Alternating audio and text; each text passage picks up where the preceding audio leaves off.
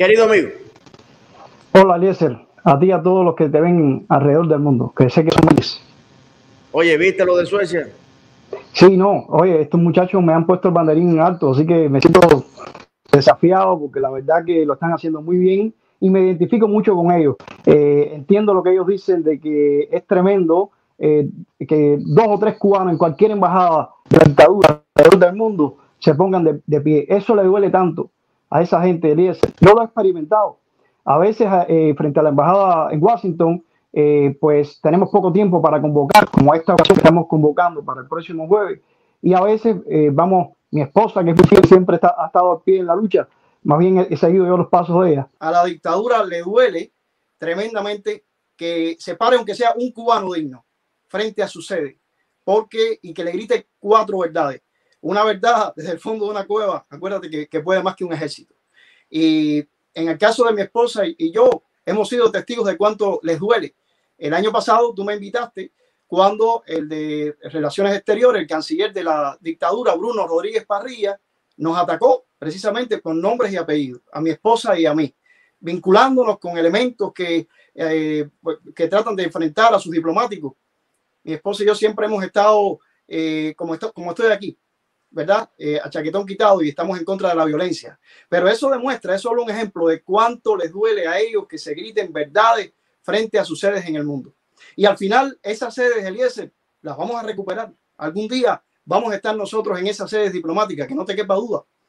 Y es más, fíjate que yo quizás sea un soñador, pero cualquiera de estos días espero que pueda ocurrir lo siguiente, que personas que ocupan esa sede se den cuenta de lo que están representando y den el paso ante la historia y salgan, nos den un abrazo y digan, esta es su casa. Y yo desafío a la dictadura. Eso puede ocurrir y yo lo espero aquí en Washington, D.C. en cualquier momento.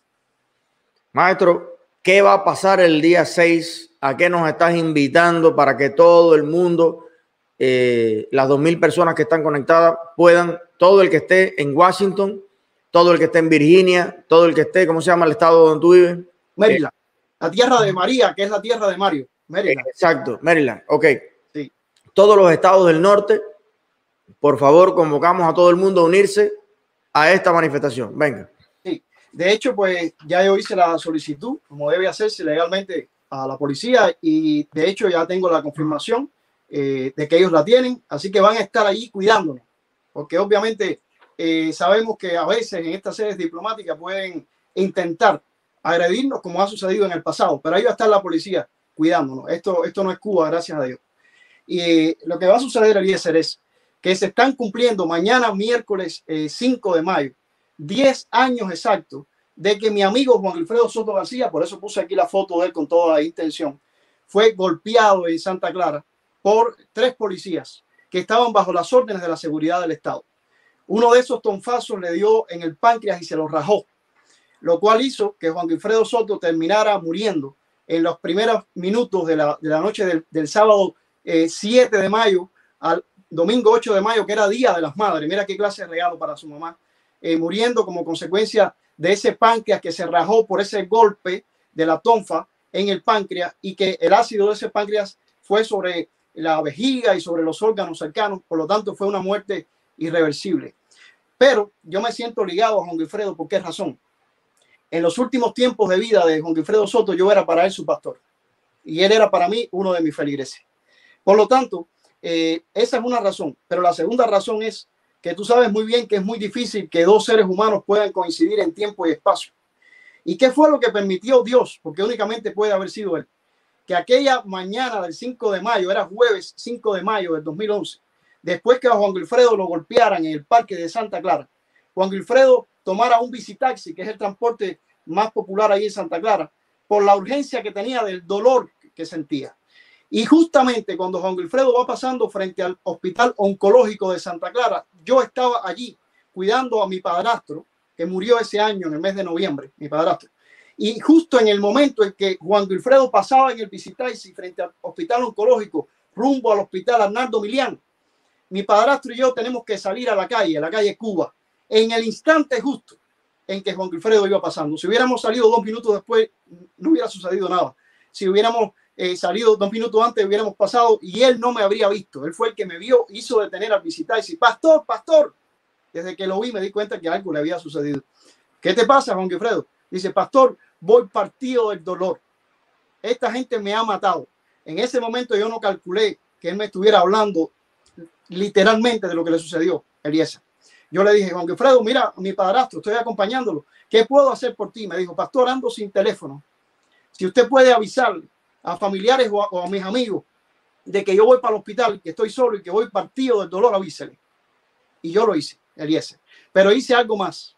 Ya en aquel momento, mayo del, del 2011, yo tenía activado mi cuenta en Twitter y enlazada desde mi celular al servidor de Twitter en Inglaterra, habiendo hecho el procedimiento previo de enviar un SMS al servidor de Twitter y que él lo publicara con tu cuenta enlazada. Y yo dije, si tengo mi cuenta en Twitter y no, no pongo esto, entonces ¿para qué la tengo? Y ahí puse el tweet que todo el que busque en mi cuenta en Twitter, arroba Marito Voz, y busque al 11 del el 5 de mayo del año 2011, 11 y 55 de la mañana, ahí está mi tweet. Juan Wilfredo Soto García, alias el estudiante, acaba de ser golpeado por la PNR en Santa Clara. Cuando Juan Wilfredo muere, eh, unas horas después prácticamente, entonces se armó la gritería, porque el régimen sabía que había un tuit, el régimen sabía, la dictadura sabía que esta vez no era uno de los tantos crímenes que comete a diario, que se quedan en la impunidad total, porque a este pastor le dio por colgar, por lanzar su bengala, que se publicó y había una evidencia, había una huella en internet de que alguien había dicho que lo había golpeado la policía. Obviamente entonces vinieron, como está sucediendo en estos días con Otero Alcántara, ¿no? En la televisión no estaba un vertigo todavía ni nada, pero el Granma que siempre ha estado ahí empezó entonces a publicar editoriales, caricaturas. Ahí pueden ver esa caricatura, quizás el que está ahí empinando un papalote sea yo, no mencionaba mi nombre, no me querían dar visibilidad editoriales del Granma. Yo conservo los Granmas, Eliezer, porque esto para mí fue un momento muy fuerte. Nota informativa del gobierno revolucionario para hablar supuestamente de un hombre que había muerto de muerte natural. Claro, como yo siempre dije, no hay nada más natural que morirse después de una golpiza como la que le propinaron a Juan Wilfredo Soto García. Otro artículo en Granma, esa fue la semana entera en Granma. Este artículo se llamó Cuba desprecia la mentira. Yo respondí con mi blog cubano confesante diciendo Dios desprecia la mentira y terminaba diciendo en mi blog y yo también soy Cuba porque ellos acostumbran a hablar al hombre de Cuba. Eh, fue una retaíla de editoriales eh, muchos por ejemplo fabricar pretextos editorial del Granma primera plana fabricar pretextos. Supuestamente el que fabricaba el pretexto era yo. Dime tú que quería explotar la muerte de un hombre eh, que moría naturalmente, pero a mí me apoyaba la verdad. Y yo tenía un deber moral, ese porque yo soy pastor. Y, si, y, en ese momento todo mi ministerio y toda mi vida se, se volvieron una interrogante. Porque yo dije, si yo no digo la verdad y si yo no me vuelvo la voz de este hombre que ya no puede hablar, entonces no me vuelvo a parar nunca más detrás de un púlpito a predicar, porque soy un mentiroso. Y si Dios hizo que Juan Wilfredo me viese a mí en ese momento es porque Dios quería que yo me convirtiese en alguien que denunciara esta muerte, que es símbolo de tantas y tantas muertes en Cuba. En Cuba yo seguí todos los canales, por supuesto, legales para comprobar que no sirve de nada. Yo visité y tengo pruebas documentales de todo esto. Un mes después, el 8 de junio del 2011, aquí tengo la carta, junto con el reverendo Ricardo Santiago Medina Salavarría, los dos presentamos esta carta pidiendo una investigación imparcial en la Fiscalía General de la República. Yo pensé que no nos iban a responder. Sin embargo, la Fiscalía General de la República eh, pidió a la Fiscalía Provincial en Villa Clara que me contactaran para ver qué es lo que había.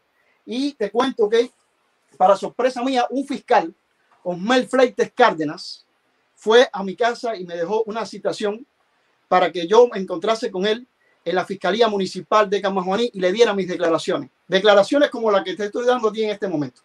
El fiscal tomó nota de todo. Yo le dije, fiscal, ustedes pueden comprobar si era verdad que yo estaba ese día en Santa Clara a esa hora, porque ustedes pueden buscar en el hospital si mi padrastro tenía cita médica y le pueden preguntar a la doctora quién lo acompañó ese día. Me dijo, no, no, pastor, nosotros sabemos que usted estaba ese día en Santa Clara. Y después que yo terminé mi, eh, mi, eh, toda mi declaración, el fiscal Osmel Fleites Cárdenas, aquí tiene la firma de, de Osmel, el fiscal Osmel Fleites Cárdenas me dijo, hay suficientes elementos para abrir una investigación. Yo colaboré en esa investigación dando otros nombres de testigos referenciales que como yo podían dar declaraciones. Algunos que estuvieron cerca en el parque vieron la golpiza, o sea que eran más testigos que yo incluso. Sin embargo, al ver que dos meses después nadie de este listado era citado, yo volví a la Fiscalía Provincial de Santa Clara para buscar a Osmel Freites Cárdenas y alguien salió y me dijo, no, esa investigación ha pasado a la Fiscalía Militar. O sea, Juan Wilfredo fue asesinado por militares y ahora quienes estaban investigando eran los militares. Pero ¿dónde está el fiscal Osmel Fleites Cárdenas? No, ya él no trabaja aquí, no sé decirle. Nunca más supe de Osmel Fleites Cárdenas. Por cierto, si alguien lo conoce, si alguien sabe de él, eh, quisiera eh, conocer acerca de él porque me quedé preocupado por él, porque este hombre me dijo, hay suficientes elementos para abrir una investigación y desapareció. Entonces, Eliezer, por 10 años, 10 años ya mañana se cumplen de aquella, de aquella mañana cuando él me, me contó lo que le habían hecho. Yo he estado cada aniversario publicando en mis redes sociales, en mi blog, mi cuenta en Twitter, que este hombre fue vilmente asesinado y que su crimen permanece impune. En Cuba, como te, como te expresé ahora, yo gasté todas las balas, todos los canales. Bueno, finalmente yo mismo tuve que salir como refugiado. Si no lo hago cuando lo hice, posiblemente no estuviera, seguro no estuviera contando la historia. Pero fuera en el extranjero yo he continuado y de hecho ofrecí declaraciones a la, comisión que investiga crímenes de lesa humanidad del castrismo. Y eso está allí, es uno de los crímenes que está asentado. Pero, por supuesto, no podíamos ignorar que se cumple este décimo aniversario y por lo tanto, pues hemos planeado, no vamos a estar mañana mismo, que es el día de la golpiza, sino el día siguiente. Él, en definitiva, como te conté, estuvo muriendo en la sala de terapia intensiva del Hospital Arnaldo Miliar de Santa Clara eh, y, y, lo hizo en los primeros minutos del día 8 de mayo, Día de las Madres. Por cierto, fue un Día de las Madres terrible, Eliezer, porque Tres jóvenes policías fueron los que lo golpearon, pero había testigos que, que, vieron a oficiales de la seguridad de alto rango. Y el mismo Juan Wilfredo había denunciado antes, y existen los audios por Radio Martí, que él estaba amenazado de muerte. Estos jóvenes policías, una vez que muere Juan Wilfredo, fueron citados y buscados porque cualquier declaración de estos policías podía marcar la diferencia. Y si la dictadura quería, quería librarse del crimen, entonces echarlo sobre los policías. No sabemos qué sucedió con dos de los policías.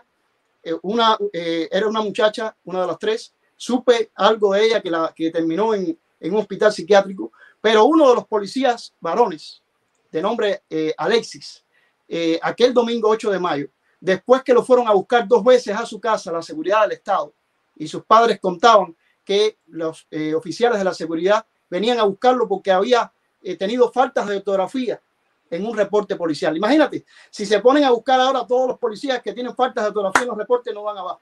Pero el Día de las Madres fueron a buscar al policía dos veces. Cuando, el, cuando Alexis regresó la segunda vez, no sabemos qué le hayan dicho. Este policía en el baño de su casa, ahí en Santa Clara, en el reparto Camacho, se dio un tiro. O sea que esta historia, que se puede comprobar, va mucho más allá. Y este policía que se dio el tiro, que fue uno de los tres, se convierte como en el zapato de la Cenicienta en esta historia de Juan Wilfredo, que ellos pensaron que lo podían golpear y se iba a morir, pero Dios quiso que se encontrase conmigo. Y mientras yo tenga vida y tenga aliento, voy a ser testigo del asesinato de Juan Wilfredo Soto. Y siempre la historia de Abel y Caín, ahí en Génesis, me viene a la mente, porque ningún crimen queda impune delante de Dios. Y así como la sangre de Caín clamaba a Dios de la tierra, la sangre de Juan Wilfredo sigue clamando delante de Dios. Ahora bien, esta invitación que estamos haciendo para que vayan a la embajada de la dictadura en Washington, 4 de la tarde, este jueves 6, pues obviamente en el contexto que estamos viviendo 10 años después, cobra más actualidad todavía, porque ahora mismo estamos nosotros abogando que nos den fe de vida, porque no la tenemos, de, eh, de Alcántara. Eh, y por lo tanto, el asesinado hace 10 años, se nos va, nos vamos a apoyar en él para pedir que nos den fe de vida de Luis Manuel Otero Alcántara, porque lo queremos vivo y lo queremos sano. Así que queremos ofrecer esta plataforma y este, este momento especial que se cumplen 10 años de uno de los tantos y tantos y tantos asesinados para elevar bien alto la voz y que nos devuelvan a Luis Manuel Otero Alcántara y que lo devuelvan vivo y sano. Vamos a reiterar, Mario, estoy aquí con cada palabra tuya erizándome y, conmovido hasta los huesos, porque una cosa es, como dice la canción, oír escuchar del diablo y otra es verlo llegar. Y tú lo viste ese día en los ojos de este hombre, tú viste el, el crimen horrendo que se cometió con él. Mario, vamos a reiterar la hora. ¿Es mañana o es pasado mañana? Pasado mañana, 6 de, mayo, jueves 6 de mayo. A las 4 de la tarde. 4 de la tarde, frente a la embajada de la dictadura asesina en Washington, D.C. Exacto. Y yo le hago un llamado a la, a eh, encargada de negocios que han puesto hace poco ahí. Eh, ella quizás sea madre, ella quizás se pueda poner en el lugar de la, de la viejita de Juan Gefredo, que en aquel momento era una viejita recién operada de cadera. Imagínate el dolor que sufrió esa, viejita. O en la madre del policía, si quiere que se ponga en el lugar de la madre del policía, cubanos matando a cubanos.